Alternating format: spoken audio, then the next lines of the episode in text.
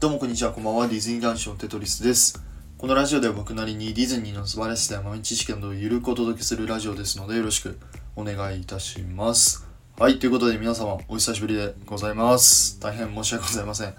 あのー、4月始まってね、全くちょっと収録を、えー上げることができておらず、本当に申し訳ございません。まあ、たまにね、あのーライブ配信とか、コラボライブはね、させてもらってはいたんですけど、うん、まあ、やっぱディズニー配信者として、ちょっと、えーすごい怠ってたなと思って、えー反省しております。はい。えーちょっとね、ぼちぼち頑張っていきたいなと思っているので、えーどうぞ今後ともよろしくお願いいたします。はい。ということで、えーだいぶ久しぶりなので、本日はですね、僕がちょっと前に知った、えあるショップのちょっとしたこだわりについてね、えお話ししたいなと思います。で、そのショップがですね、えーディズニーシーのマーメイドラグーンにあります、キスデガールファッションというお店でございます。まああの、ディズニーシーとかに行った方ならね、ご存知の方も多いかなと思うんですけど、まあ、このショップの横にはですね、えー、スリーピーホエールショップっていう、まあ、クジラのね、えー口の中にあるお店。で、その横にはですね、えーマーメイドトレジャーって言って、えーっとね、アリエルのお姉さんたちの、まあ、ドレッサールームをモチーフにしたショップ。そして、その横にキス・デ・ガール・ファッションっていう、えっとね、リトル・マーメイドのあの劇中にね、えーキス・ザ・ガールっていう、曲があるんですけど、まあ、その時のまあ、雰囲気をモチーフとした、まあ、ショップ。この3つがあります。で、ここからね、あの、結構大切な話になってくるんですけど、この3つのうちですね、スリーピーホエールショップと、えーマーメイドトレジャーというショップはですね、えー海底の中にあるショップっていう、まあ、バックグラウンドストーリーというか、まあ、設定が付けられております。一方で、キスでガールファッションっていうのは、唯一ね、地上にある、えーショップっていう、まあ、設定が付けられております。まあですので、まあショップの中をね、見渡していただくと、えーホエ、スリーピーホエールとか、マーメイドトレジャーとかっていうのは、まあちょっと海底をモチーフにした、まあ床の色であったりとか、まあ天井の、まあなんだろう、装飾品とかであったりとか、照明の色とかね、を結構海底をイメージしてるんですけど、えーキスでガールファッションの方はですね、まあ床を見ていただくと、なんだろうな、こう、水面がこう揺れてるような感じの床になっていたりとか、えー正面を見るとね、ホタルが飛んでたりとかってして、まあ、そこでもね、全然その海底と地上っていう、まあ、違いが味わえるところなんですけど、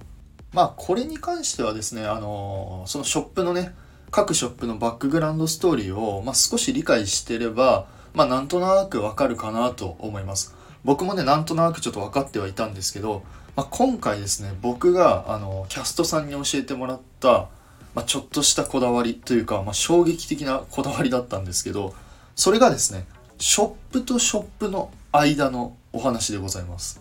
あの、ぜひですね、サムネの方に画像貼ってあるので、ちょっと皆さんね、あの、インパした気持ちで思い出してほしいなって思うんですけど、ここのマーメイドトレジャーと、えーキスでガールファッションの間ですね。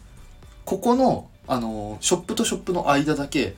若干ね、傾斜になってるんですよね。ほんと。わずかに斜めになってるんですけど、僕ね、これすごい、ちょっと疑問だったんですよ。その、僕の記憶が正しければ、この 3P ホエールショップと、えー、マーメイドトレジャーの間の道はですね、その斜めになってなくて、ただフラットな道だったんですけど、そのなぜか、そこのマーメイドトレジャーと、えキス・デ・ガールファッションのところだけね、若干斜めに傾斜になっていて、別にフラットでいいんじゃないかなって思ってたんですよね。そしたらですね、なんと今回ですね、その謎が解けました。まあ、というかね、あのー厳密に言えばあのキャストさんに教えてもらったんですけど ここのね傾斜の理由がですね、えーそのマーメイドトレジャーあの海底ですね海底から、えーキスでガールファッション、えー地上ですねここ海底から地上に上がるからここの、えーショップとショップの間はねちょっと斜めになってるよっていう、まあ、若干傾斜になってるよっていうまあほんと細かいこだわりなんですけど、まあここの傾斜にはですね、そういう意味が込められていたそうです。いやー、このお話をですね、聞いた時はですね、ま本当に鳥肌が立ちました。やっぱねちょっとねこだわり、まあ、そういう細かいところまで手を加えるっていうのは本当にすごいなと、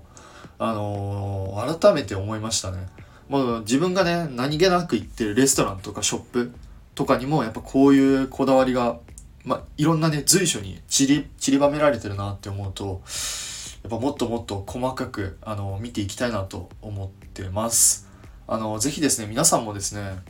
あのそのね、えー、キスデガールファッション以外にも、まあ、その他のショップとかレストランにもねこういうちょっとしたこだわりっていうのは、まあ、いろんなとこにあるかなと思うのでぜひぜひ見つけてください。そして僕に教えてください よろしくお願いいたしますはいということで、えー、本日はですねキスデガールファッションのまあ道っていうか傾斜についてお話しさせていただきましたいかがでしたでしょうか？だいぶマニアックですね これ聞いてくれてる方いらっしゃったら本当に僕は大変嬉しいです。はい。